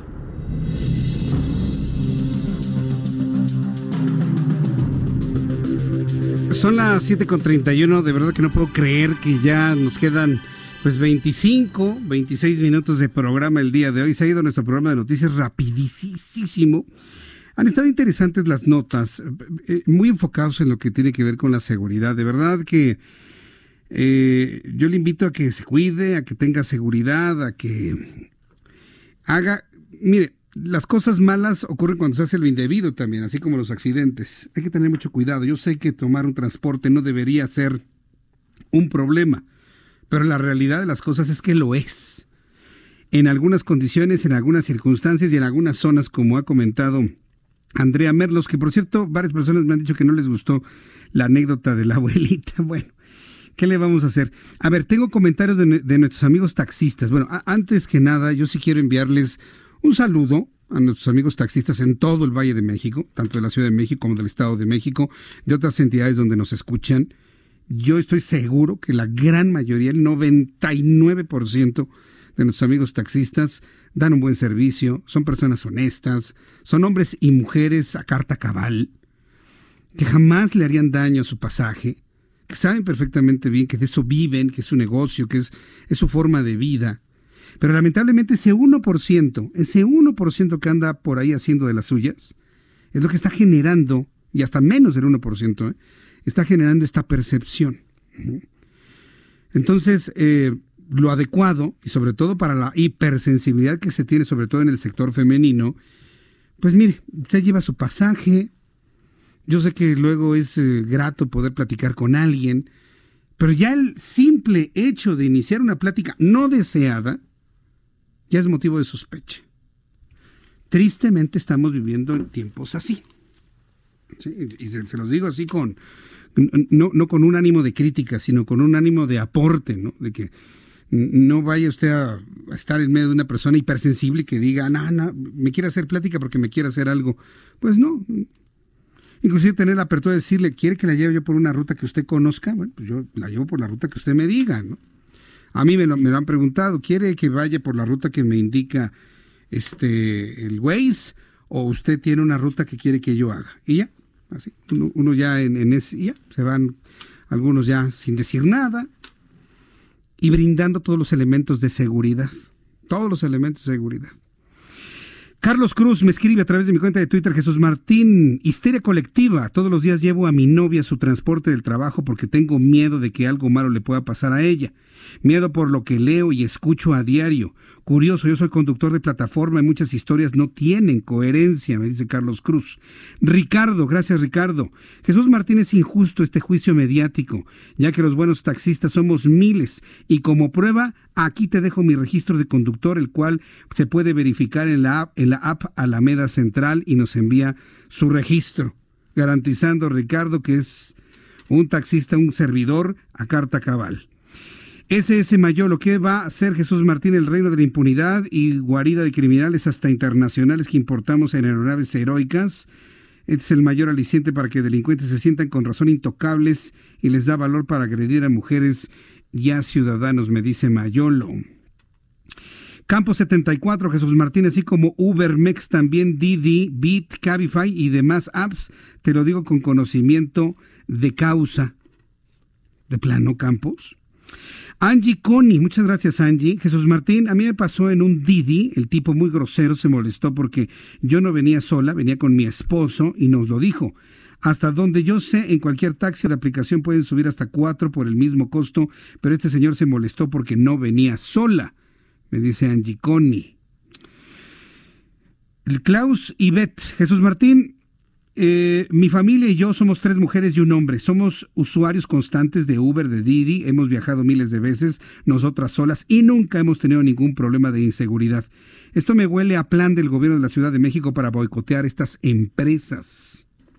Roger Ochar, Ocarb, Ochar, Jesús Martín, buenas noches, yo soy conductor de Uber desde hace cuatro años en la categoría Black Sub. Lo que sucede en la categoría más económica es que con una cuenta trabaja el sobrino, el primo, el vecino y los usuarios no se fijan en la cara de las personas. Es lo que le decía Andrea, ¿no? Eh, por lo menos yo he descargado la aplicación de Uber y he visto que aparece el número de placa y el rostro del conductor. Bueno, si no coincide este, pues no se sube uno, ¿no? Igual, también en, los taxis regulares de la Ciudad de México viene un tarjetón bastante grande donde se observa el rostro bastante claro del conductor. Si este no coincide, no se suba. Por muy regular que parezca el taxi, si no coincide el chofer con el del... eh, digo, hay personas que cambian con la vida, ¿sí? Pero si el señor es un hombre grande con canas, usted ve un chamaco que no tiene ni canas, pues obviamente no es el, el dueño del taxi, ¿no? No se suban. Eh, Grumay, Jesús Martín, ¿por qué ni das las placas del Uber? Porque no las conocemos. ¿Eh? Pepito Rosales, Jesús Martín, esto pasa porque ya nos rebasó la inseguridad. Bendito Dios, las redes sociales nos están permitiendo unirnos para viralizar esto para que las autoridades se muevan. Luis González. Eh, Jesús Martín, eso de la periodista es una mentira, es absurdo pensar que la llevan secuestrada y decir en cuanto pueda me bajo. Si fuera así, yo me aviento aún con el coche en movimiento. Quieren sus cinco minutos de fama, me dice Luis González. Si ha habido casos, ¿eh? De chicas que han abierto la puerta, se han lanzado, evidentemente con los golpes y las fracturas consecuentes de eso, pero sí, sí, he conocido uno que otro caso, ¿eh? Entonces, bueno, si me quiere compartir alguna historia, algún comentario sobre esto, pues yo le invito a que me siga escribiendo a través de mi cuenta de Twitter, arroba Jesús Martín MX. Por lo pronto, recordarle que hoy es miércoles y es miércoles de Código Salud con Mariano Riva Palacio, aquí en el Heraldo Radio. Adelante, Mariano. Buenas noches, Jesús Martín, amigos del Heraldo Radio. Hace ocho días te comenté que fuimos el único medio mexicano en el seminario para periodistas latinoamericanos sobre cáncer de pulmón que se llevó a cabo en Bogotá, Colombia. En este evento se dieron a conocer datos recientes en cuanto a cifras, pruebas y tratamiento sobre esta enfermedad que es muy agresiva, de diagnóstico tardío y de poca expectativa de vida para miles que la padecen. De principio te comento que el cáncer de pulmón ocupa ya el primer lugar en incidencia en toda la región y también el primer lugar en mortalidad. Los países con más casos son Brasil, Argentina y Chile. México tiene más de 180 mil casos de personas diagnosticadas, pero solo el 1% fue detectado en etapa temprana, y la principal causa es el tabaquismo. Más del 85% de los casos de cáncer de pulmón son por fumar. Otros factores son por exposición al humo de leña, al asbesto o por haber padecido tuberculosis. Incluso hay casos, un 15%, de personas que nunca fumaron en su vida y fueron diagnosticadas con cáncer de pulmón. Son los llamados fumadores pasivos. Cuando las personas son diagnosticadas, pasaron en promedio entre 4 y 6 meses que se formó el tumor maligno en sus pulmones, y los síntomas claros de que algo está ocurriendo son tos por más de 3 semanas, en ocasiones con sangre, dolor en el pecho y hombros, pérdida de peso y ganglios inflamados en región cervical y clavícula. El tratamiento es mediante quimioterapia en algunos casos y la inmunoterapia, con esta última, se han logrado grandes avances para extender la expectativa de vida de los pacientes, incluso quienes hayan manifestado metástasis. Recordemos que el cáncer de pulmón es muy agresivo y tiene esa capacidad de extender su malignidad en poco tiempo a otros órganos. Antes, quienes se sometían al tratamiento agresivo tenían hasta ocho meses de sobrevida. Hoy ya existen muchos casos que se van hasta los dos o tres años de sobrevida. También Jesús Martín, la tecnología permite hoy hacer pruebas de diagnóstico más contundentes, como la biopsia líquida. Se usa la sangre para detectar alteraciones en el ADN del tumor y saber a detalle qué tipo de tumor es, y los especialistas personalizar el tratamiento, atacar directamente la malignidad sin hacer daño al tejido sano alrededor de las células malas. El doctor Luis Alberto Suárez, especialista argentino en oncología médica, presente en este seminario en Bogotá, Colombia, dijo que a pesar de los avances de la industria farmacéutica, aún en Latinoamérica, hace falta hacer mayor investigación, y eso que la oncología es el área donde se hacen más estudios a nivel mundial, por lo que es importante hacer más campañas de prevención y concientización entre la sociedad sobre el riesgo que tiene fumar ya que estiman que para el año 2030 sean diagnosticados más de 200.000 personas en Latinoamérica con cáncer de pulmón. Jesús Martín Mendoza, hasta aquí mi comentario en Código Salud.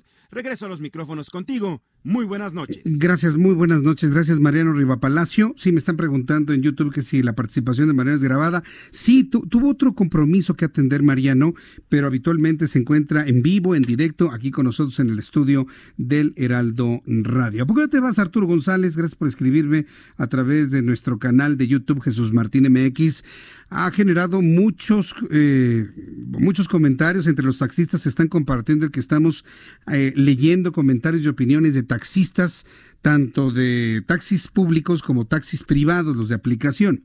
Me escribe Scorpion Black, Jesús Martín en la noche, la zona de Rosa Condesa y zona centro y otros.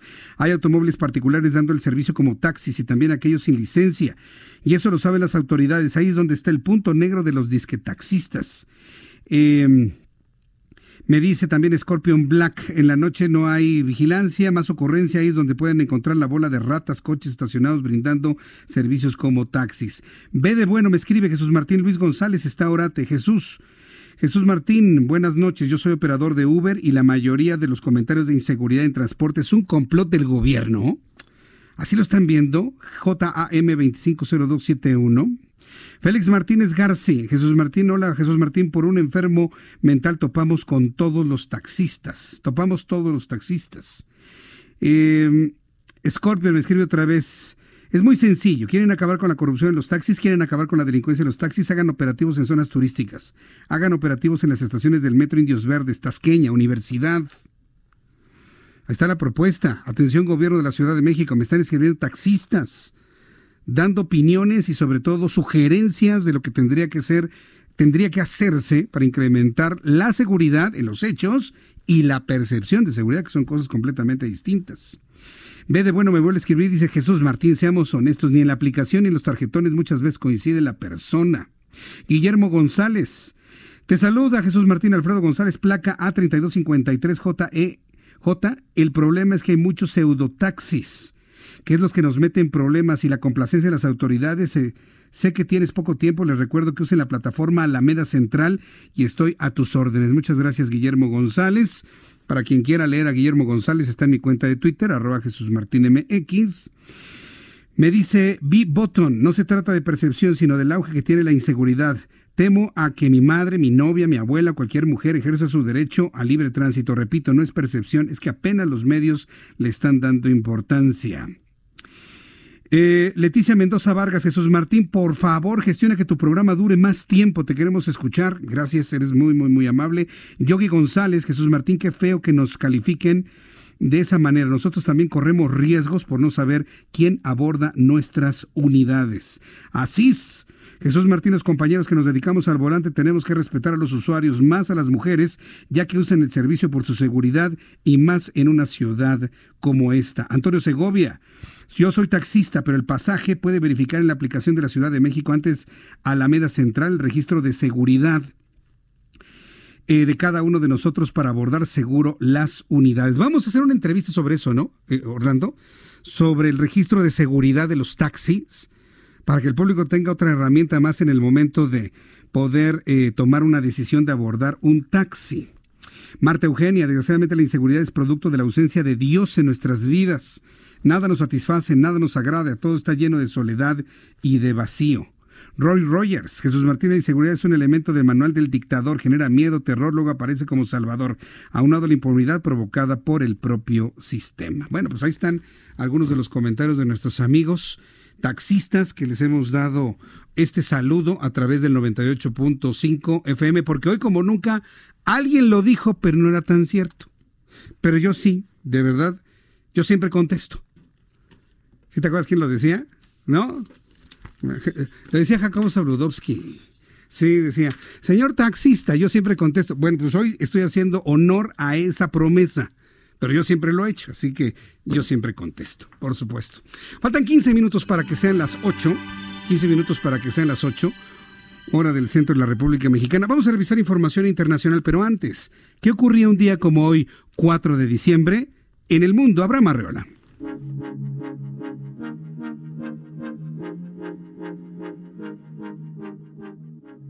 Continuamos con las efemérides, pero en esta ocasión, son muy poquitas. El día, al parecer, estuvo muy tranquilo. Veamos. 1881. En Los Ángeles, California, se publica por primera vez Los Angeles Times. En 1956.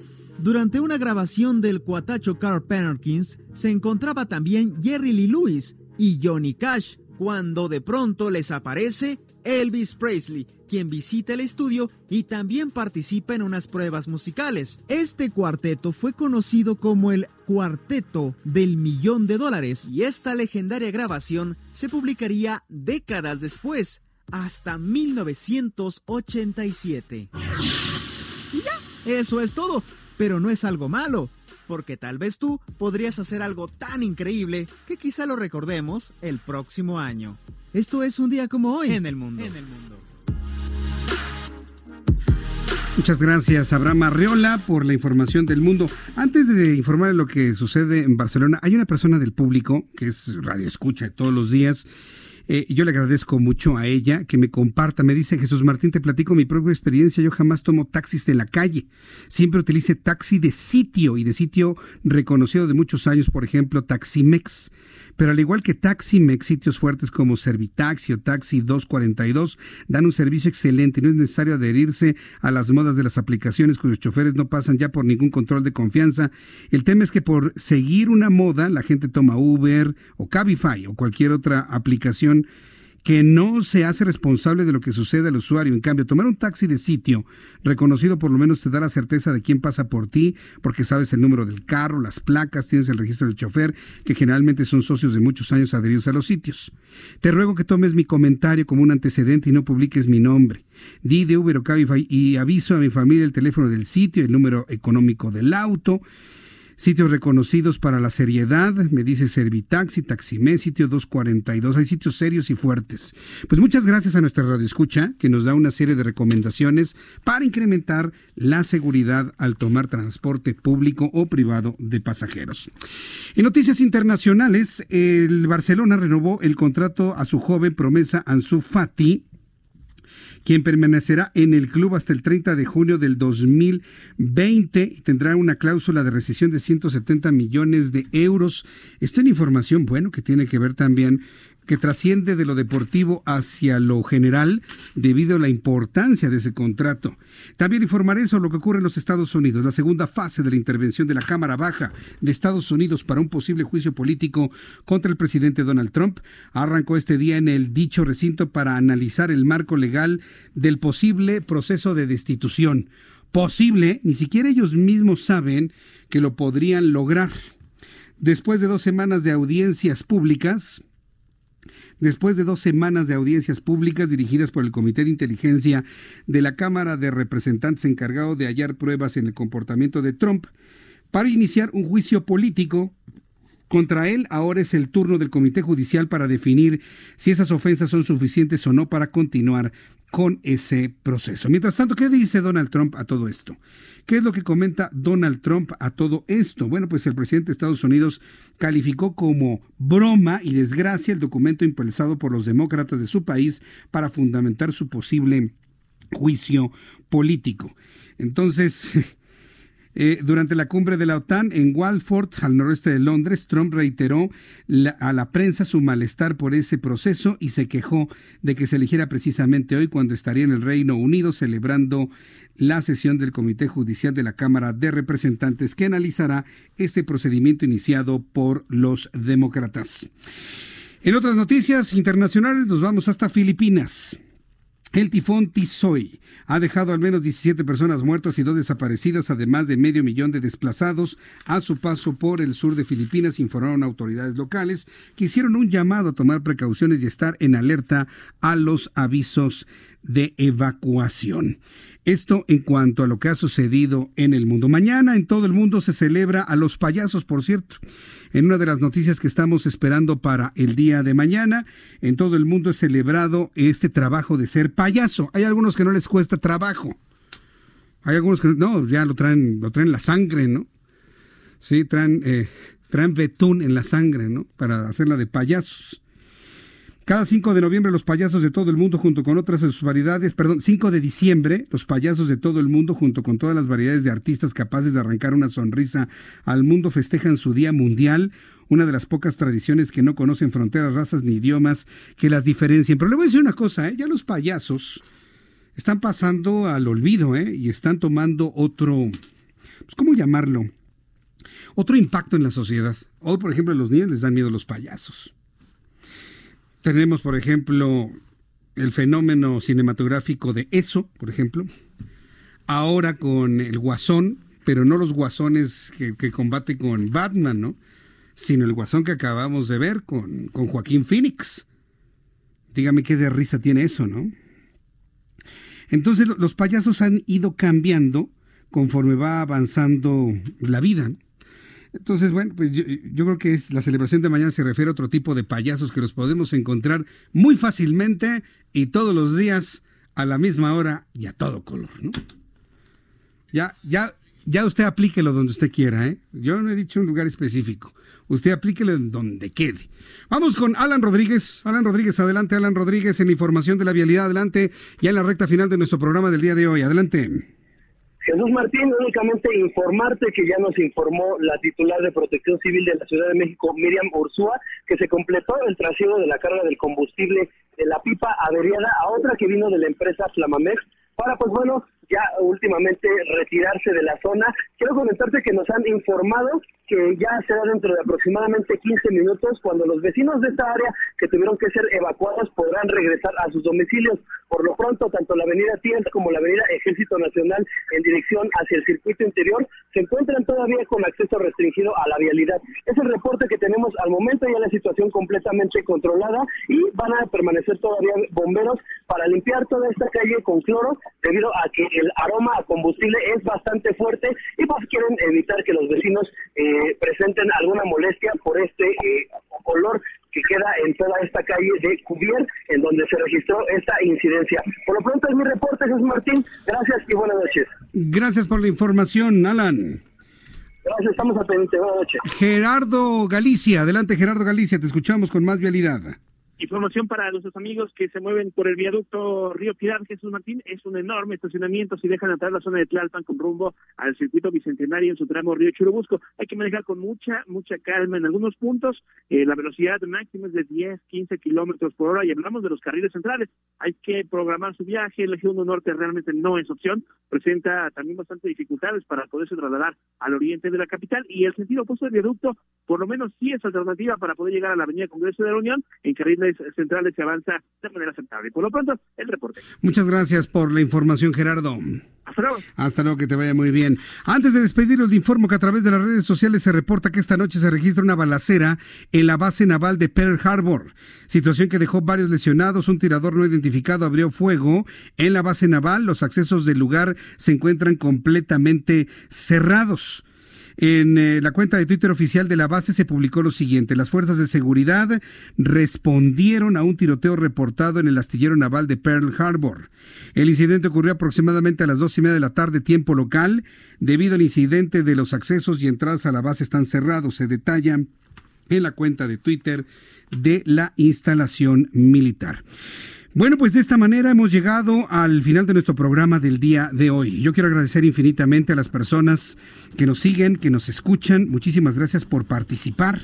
Les aprecio infinitamente el que participen, el que estén eh, muy al, pendiente de la información. Quiero agradecerle también a nuestros amigos que eh, taxistas que han reaccionado a la historia de Karen y que han reaccionado de manera negativa a este, a este estigma que se ha empezado a generalizar hacia el transporte de pasajeros, tanto privado como público. Les agradezco infinitamente que me hayan compartido sus historias, sus comentarios y opiniones. Entonces, nos vemos el día de mañana, nos vemos y nos escuchamos. Dos de la tarde, Heraldo Televisión, seis de la tarde, Heraldo Radio. A continuación, Brenda Peña y Manuel Zamacona. Yo soy Jesús Martín Mendoza por su atención, gracias y le deseo que tenga usted una extraordinaria noche. Hasta mañana.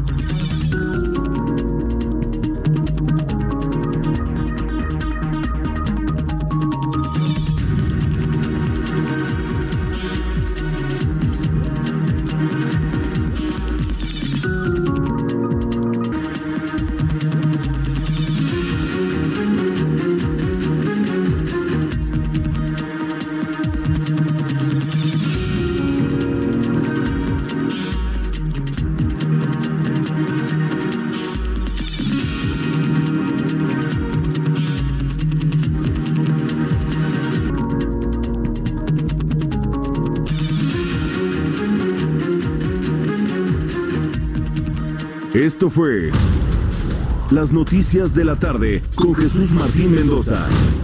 Escucha la H, Heraldo Radio. Ever catch yourself eating the same flavorless dinner three days in a row? Dreaming of something better? Well, HelloFresh is your guilt-free dream come true, baby. It's me, Kiki Palmer. Let's wake up those taste buds with hot, juicy pecan crusted chicken or garlic butter shrimp scampi. Mm. Hello Fresh. Stop dreaming of all the delicious possibilities and dig in at HelloFresh.com. Let's get this dinner party started.